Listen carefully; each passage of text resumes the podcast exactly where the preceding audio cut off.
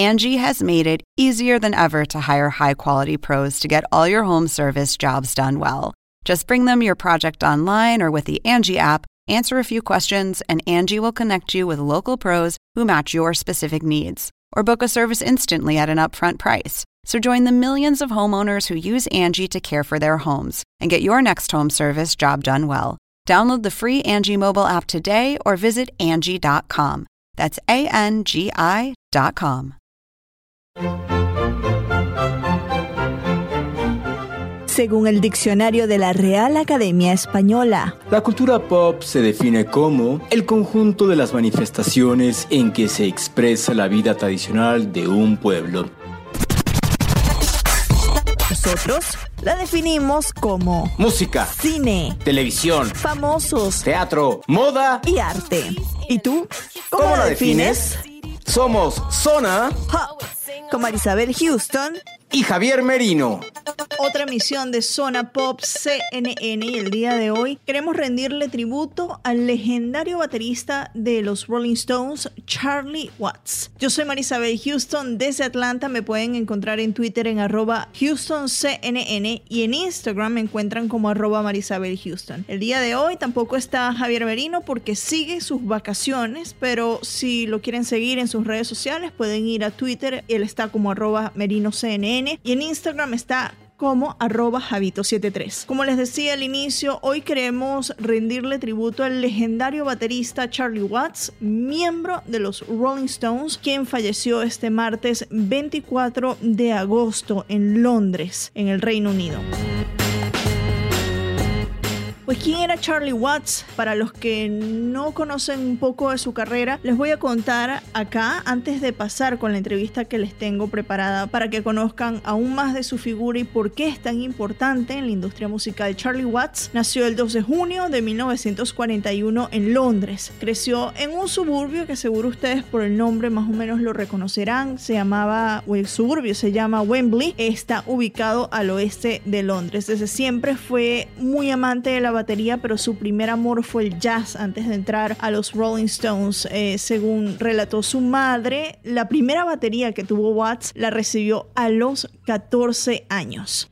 Se unió precisamente a los Rolling Stones en mm, 1963, que fue el año en el que tocó por primera vez, pero lo curioso es que inicialmente cuando le dijeron que se uniese a la banda, él rechazó. Vamos a escuchar en la entrevista por qué lo hizo, pero bueno, ya que tenemos este contexto histórico, vamos con la entrevista que les preparé. El mismo martes, el día que conocimos la noticia de la muerte de Charlie Watts, conversé con Manolo Belón. Él es escritor, locutor y uno de los máximos expertos del rock que tenemos en América Latina. Él nos acompañó desde Bogotá. Vamos a escuchar esta conversación. Bueno, y para conversar sobre el legado de Charlie Watts tenemos a Manolo Belón, que es un escritor, locutor también, presentador, que nos acompaña desde Colombia, uno de los mayores expertos del rock en América Latina. ¿Cómo está, señor Manolo? Muy buenas y gracias por invitarme. Un placer tenerlo acá. ¿Y cómo recibe la noticia de la muerte de Charlie Watts? Es un golpe, es un golpe muy duro. Eh, hace 15 días había anunciado que tenía que retirarse, dejar la gira que Rolling Stones tiene preparado a partir de septiembre por un tema de una cirugía que aparentemente había salido bien. Y esta mañana, rodeado de su familia, eh, murió en paz. Pero eh, uy, es de esas pérdidas que duelen muchísimo. Ujú. Tengo a, a varios amigos que tal vez no, no crecieron escuchando la música de los Rolling y que dicen por qué es tan importante, por ejemplo, la pérdida de Charlie Watts, que es considerado uno de los mayores, de los mejores bateristas a nivel mundial, ¿no? ¿Por qué? ¿Cuál es la importancia de, de esta pérdida? Ok, uno, eh, Charlie Watts alcanzó a cumplir 59 años siendo el baterista del grupo. Eso de hecho ya es un, es, es, pues es un, hito, ¿cierto? Pero por otro lado, Charlie Watts, que venía de una tradición del jazz y se incorpora al rock a través de de Rolling Stones, eh, aprende incluso a hacer los patrones para tocar blues, como los que hicieron los Rolling Stones, fue un baterista supremamente sólido. Eh, Paul McCartney decía, sólido como una roca. En, su mensaje de pésame.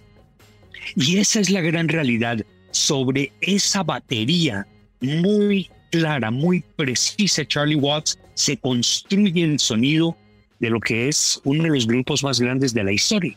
Lo decía Keith Richards, estaba leyendo un artículo en la revista Rolling Stone que Keith Richards decía que mucha gente cree que los Rolling es, este, son eh, él, Keith Richards y su cantante, ¿no? Pero en realidad el backbone, el corazón de la banda está precisamente en la batería, que es lo que le da la batería a un grupo de rock, más que rítmicamente la importancia de que sea este, principalmente o el factor principal de, de lo que es una agrupación. Ok, Marisabel, mira, eh, una cosa obviamente es el frontman, ¿no? Es la figura visible.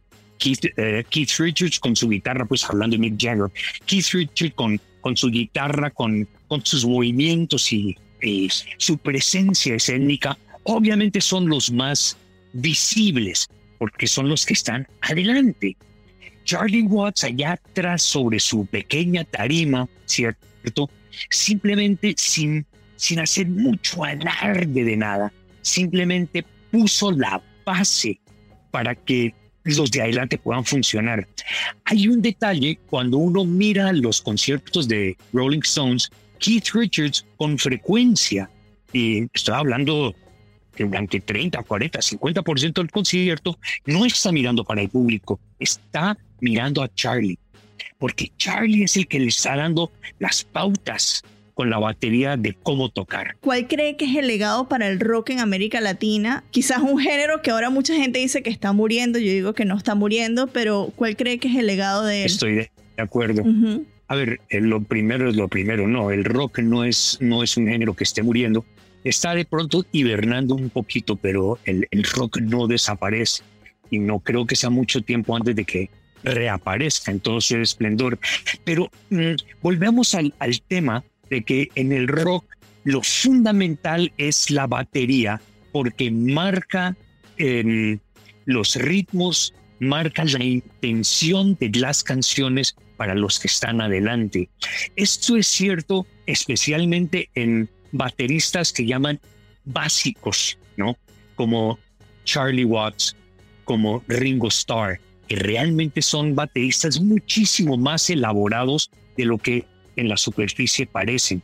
Entonces, uno no concibe rock sin batería. No, y además que es un instrumento que la percusión nosotros la tenemos hasta dentro de nuestro cuerpo, con el propio corazón, ¿no? Es un, instrumento que, que no sé si para todos los latinos, yo que soy venezolana, con el Caribe la percusión es tan importante, siempre mueve y una canción sin tener la batería, para mí yo no la consigo como una canción, ¿no?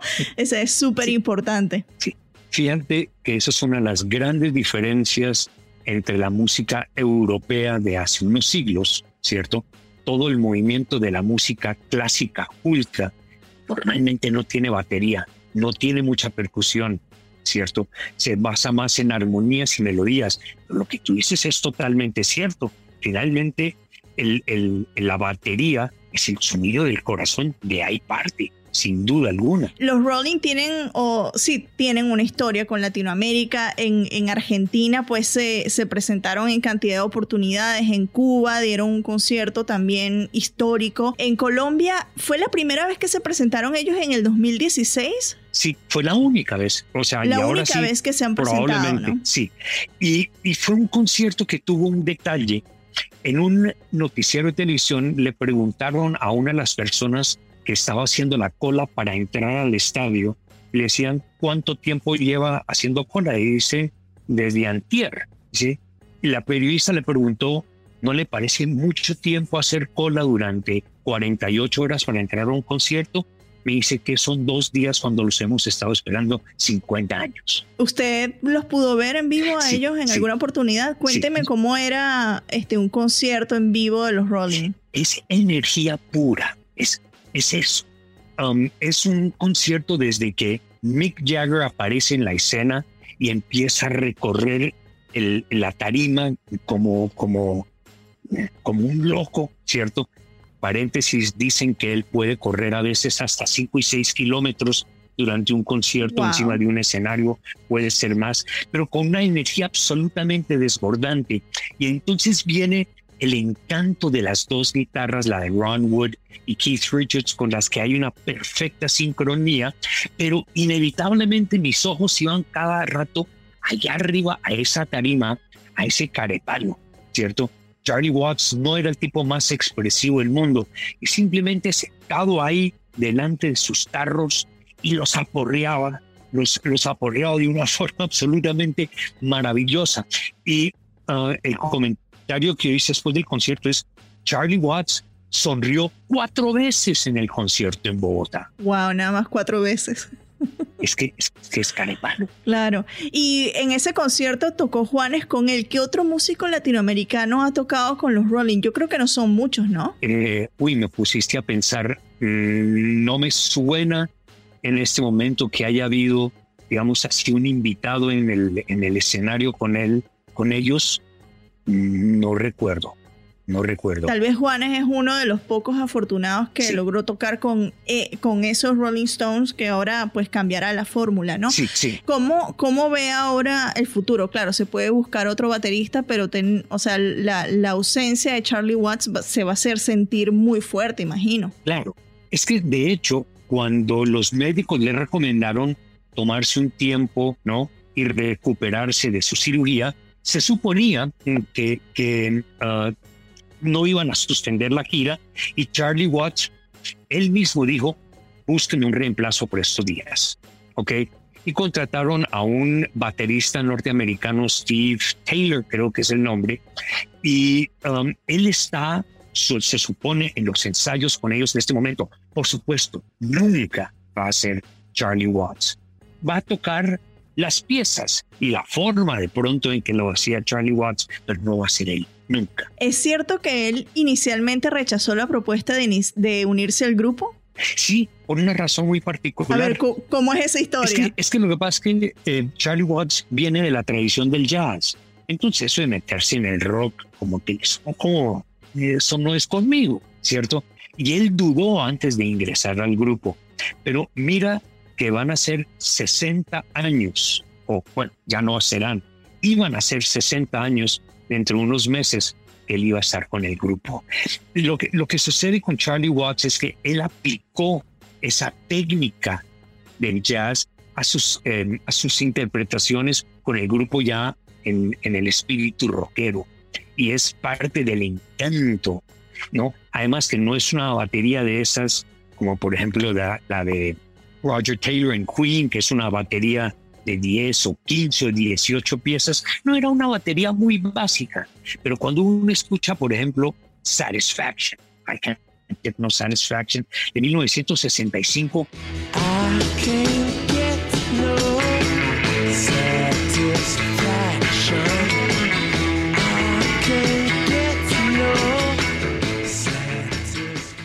forma en que aporrean la batería es gloriosa, muy agresiva, sin duda alguna, pero es gloriosa. De su lista de los mejores bateristas del rock de la historia, ¿en dónde pondría a Charlie Watts?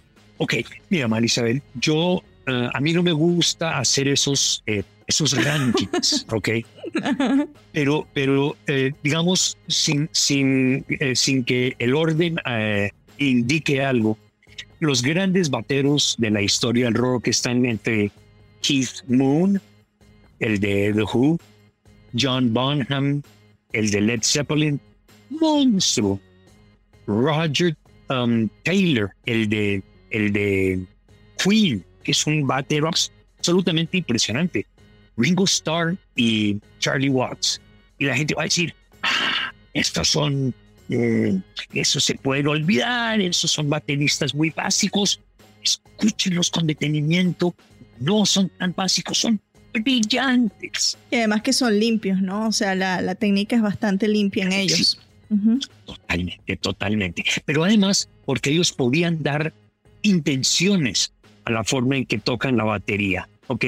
Y vuelve y juega. En el caso de, de, de Keith Moon, que le daba la espalda y se quedaba mirándolo a él es eh, reconocerle mm, su importancia, es su autoridad, claro. Claro que sí. Eh, me, aquí tengo a unos compañeros que me están enviando preguntas. Más allá de la música, ¿cuál es la Sí. importancia de los Rolling Stone en la, en la cultura pop y cuál es el legado que, que dejan en la cultura pop? Más allá musicalmente hablando, claro. Rolling Stones es un grupo que después de 60 años, ya casi, siguen actuando. Eh, tienen eh, ese carácter casi eterno. Ahora descubrimos pues las limitaciones humanas de la eternidad con la muerte de Charlie Watts, pero es un grupo que a pesar de la edad de sus músicos siguen activos. Y la pregunta ahora es, entre otras cosas, en septiembre comenzaban una gira, ¿será que la suspenden en, en honor a Charlie Watts o será que dicen vamos a echar adelante The show must porque go eso es lo que Charlie, el show must go on y además es lo que Charlie habría querido, ¿no? Pero 60 años de historia, de una historia repleta de éxitos, repleta de, de excelentes discos, es como el legado de lo que, de eso se trata el rock and roll, de lo que han hecho Rolling Stones. Música, eh, eh, escándalos, shows, eh, energía. Algo que quiera agregar antes ya de despedirnos eh, sobre Charlie, que ya que no haya dicho, porque ya creo que hemos hablado y que la gente conocerá Sí. eh, de, de quién era, ¿no? Su legado musical, pero algo que quiera agregar. Eh, déjame terminar, Marisabel, con una cuestión muy, muy personal. El- esto empieza a indicar de que la gloriosa época del rock and roll está llegando a su final. Eh, es inexorable, ¿no? El paso del tiempo para todos nosotros. Y es como un, golpe, como un aviso. Hey, esto puede suceder, ¿no?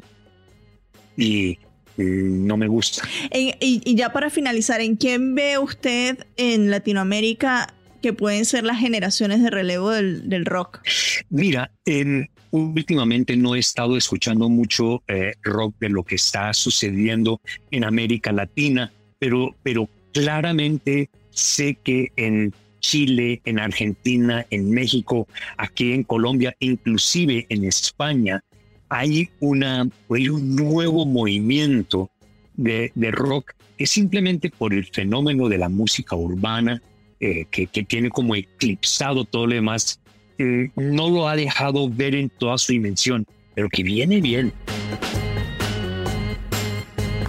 Muchísimas gracias a Manolo por eh, llegar por primera vez acá a Zona Pop CNN e ilustrarnos lo que fue la carrera de Charlie Watts con los Rolling Stones y por qué es tan importante para la industria musical, más allá del rock, sino a nivel de cultura popular. Bueno, la recomendación de la semana no podría ser otra sino el documental de los Rolling Stones de esa gira que hicieron por América Latina que se llama Ole Ole Ole, el nombre del documental A Trip Across Latin America en inglés, en Ole Ole Ole, un viaje a través de América Latina. Este documental lo pueden encontrar en Amazon Prime Video. Eh, lo pueden comprar según veo acá a vista, a primera vista, lo pueden comprar desde los 3 dólares y nueve- 99 centavos. Yo vi el documental, es espectacular y nos da un vistazo de, de esa gira de esta agrupación británica, de la pasión que siente el argentino cuando los ve y la fuerte conexión que tiene la banda también con Argentina. Y cabe mencionar que ya lo dijimos en la entrevista, uno de los pocos artistas latinoamericanos que logró tocar con los Rolling Stones en un escenario con Charlie Watts en el escenario con ellos fue Juanes y fue precisamente un concierto de esta gira en el 2016 que se realizó en el Estadio El Campín, ahí en Bogotá y es el, el primer y único concierto que han hecho los Rolling Stones allí en ese país, en Colombia. Para que entiendan más o menos de este documental, Rotten Tomatoes, que es una página que ustedes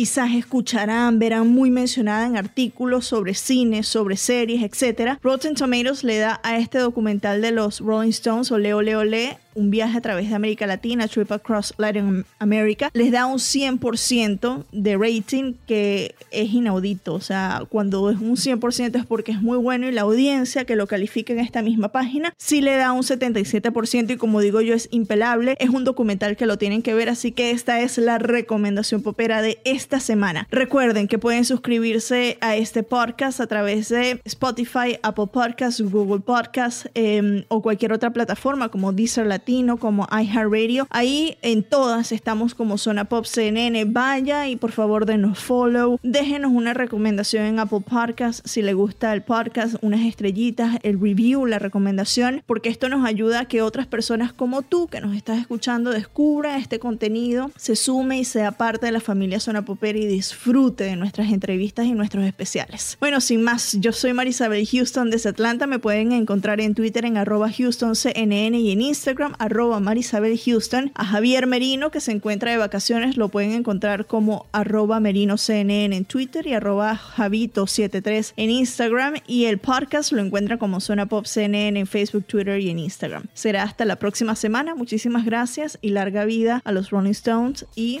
recordando al legendario Charlie Watts.